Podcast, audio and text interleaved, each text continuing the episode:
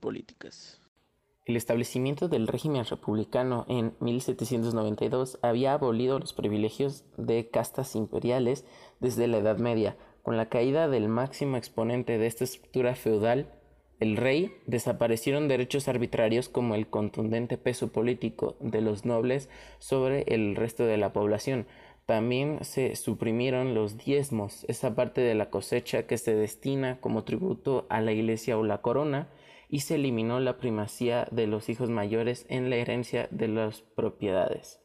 Eh, los grandes beneficiados en estos cambios fueron quienes los habían provocado, los burgueses. En la práctica, la mejora de su situación se manifestó en una redistribución favorable a su clase, del poder político y la propiedad privada. La posesión de bienes libre de los condicionamientos señoriales hizo que cualquier francés económicamente independiente fuese un elector y un posible miembro del gobierno del Estado, un ciudadano. Eh, así, la antigua estructura de la sociedad vertical y estanca dio paso a un activo esquema horizontal, donde cualquiera podía acceder a los cargos públicos y a la propiedad. El país galo, donde las tierras y las riquezas pronto estuvieron repartidas entre muchos más titulares que poco antes, se convirtió en el, en el europeo con mayor cantidad de pequeños propietarios. Esta realidad socioeconómica tuvo su expresión política fundamental en la constitución de asambleas de representantes. Los ciudadanos mediante elecciones delegaban libremente su cuota de poder público en diputados que abogaban por sus intereses estas cámaras, lo mismo que sus homólogas en Estados Unidos, fueron los primeros antecedentes modernos de los cuales parlamentos democráticos. Hola, mi nombre es María Fernanda Sánchez y el día de hoy les platicaré sobre los levantamientos y aspectos políticos de la Revolución Francesa. Un levantamiento que destacó fue la revolución, la llamada la noche del 4 de agosto de 1789. ¿Qué pasó la noche del 4 de agosto de 1789? Es una sesión de la Asamblea Constituyente francesa. Fue la consecuencia directa de la insurrección campesina conocida como Gran Miedo que se extendió por la mayor parte de Francia a finales de julio de 1789.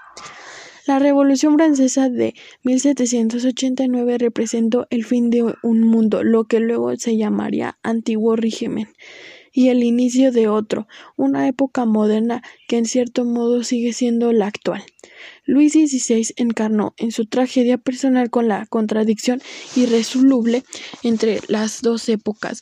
Aceptó de mala gana la convocatoria en 1788 de una asamblea estamental para discutir la crisis financiera de la monarquía, pero no creyó que la iniciativa fuera a tener consecuencias. Invasión de Versalles. Unas semanas después, el Palacio de Versalles era invadido por la masa revolucionaria y Luis y María Antonieta eran llevados a París, donde se vieron obligados a actuar como reyes constitucionales. Tras el fracaso de su intento de huida en 1791, la hospitalidad contra la monarquía se asuentó hasta la insurrección de 1798 y la puesta en marcha del terror revolucionario, una de cuyas primeras víctimas fue el mismo Luis XVI, guillotinado en 1793. Con esta ejecución y la proclamación de la República, los revolucionarios creían haber puesto en fin a lo que veían como una larga época de opresión del pueblo por los reyes y de la aristocracia, inaugurando una era de libertad, de igualdad y de fraternidad, como resonaba la principal máxima inspiradora de la revolución en la práctica. El desarrollo de la revolución estuvo lejos de los sueños idealistas de los pensadores ilustrados. En el aspecto político afectó en la Revolución Francesa eh, Francia se hallaba regida por una monarquía absoluta que gobernó con un poder ilimitado. El rey se creía designado por Dios para gobernar. Procedía en forma arbitraria, pues no daba cuenta de sus actos a nadie. Gastaba como cuando quería las rentas del Estado, nombraba a los funcionarios, declaraba la guerra y firmaba la paz, dictaba leyes, creaba impuestos y hasta podía disponer de los bienes de sus súbditos cuando así lo estimaba conveniente. Con la Revolución Francesa se anuncia la República Francesa. El surgimiento de un nuevo orden político y social cambiará las relaciones económicas y de poder dentro de Francia para siempre. Esto implicará diversas épocas de cambio, unas más sangrientas que otras, y eventualmente conducirán a diversas experiencias de organización popular que, sin embargo, sumirán al país en caos. Se proclaman los derechos del hombre por primera vez. La consigna vociferada durante las etapas iniciales de la Revolución, libertad, igualdad, fraternidad o la muerte, dio pie durante la Asamblea Nacional a la primera Declaración de los Derechos Universales del Hombre. Preludió e inspiró para los derechos humanos de nuestra época. Cambios políticos después de la Revolución Francesa. Durante la segunda mitad del siglo XVIII, la difusión de las ideas ilustradas en Francia creó un ambiente cada vez más hostil hacia la monarquía. Una de las primeras disposiciones que aprobó la Asamblea Constituyente fue la Declaración de Derechos del Hombre y del Ciudadano. En ella se reconocían derechos fundamentales de la persona, la libertad, la igualdad y la resistencia ante toda forma de opresión.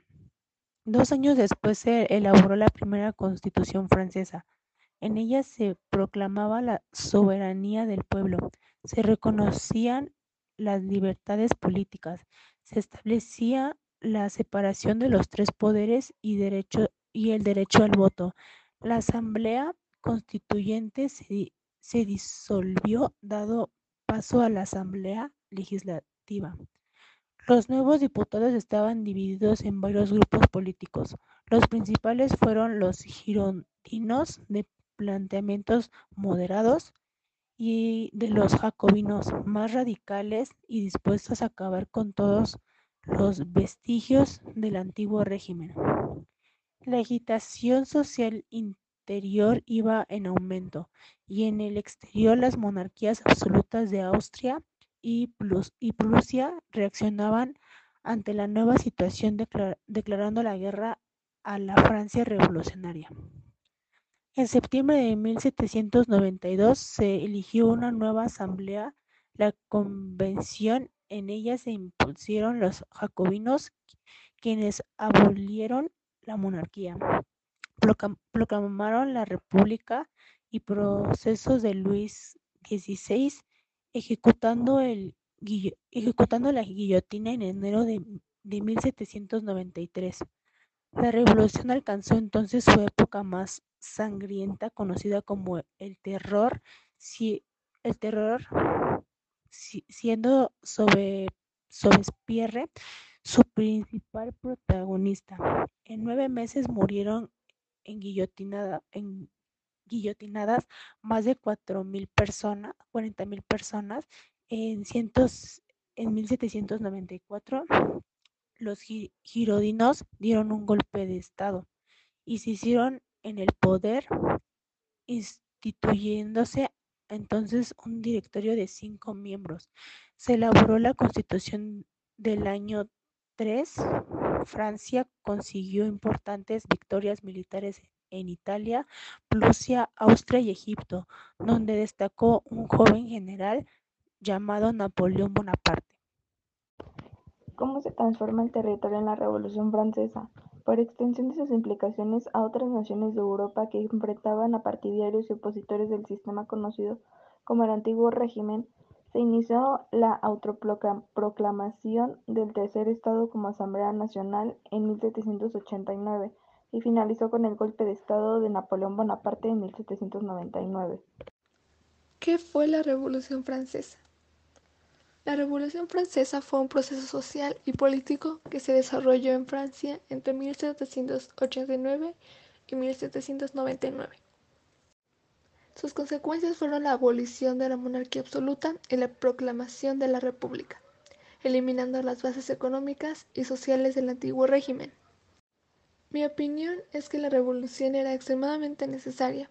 El pueblo estaba en la miseria y necesitaban un cambio.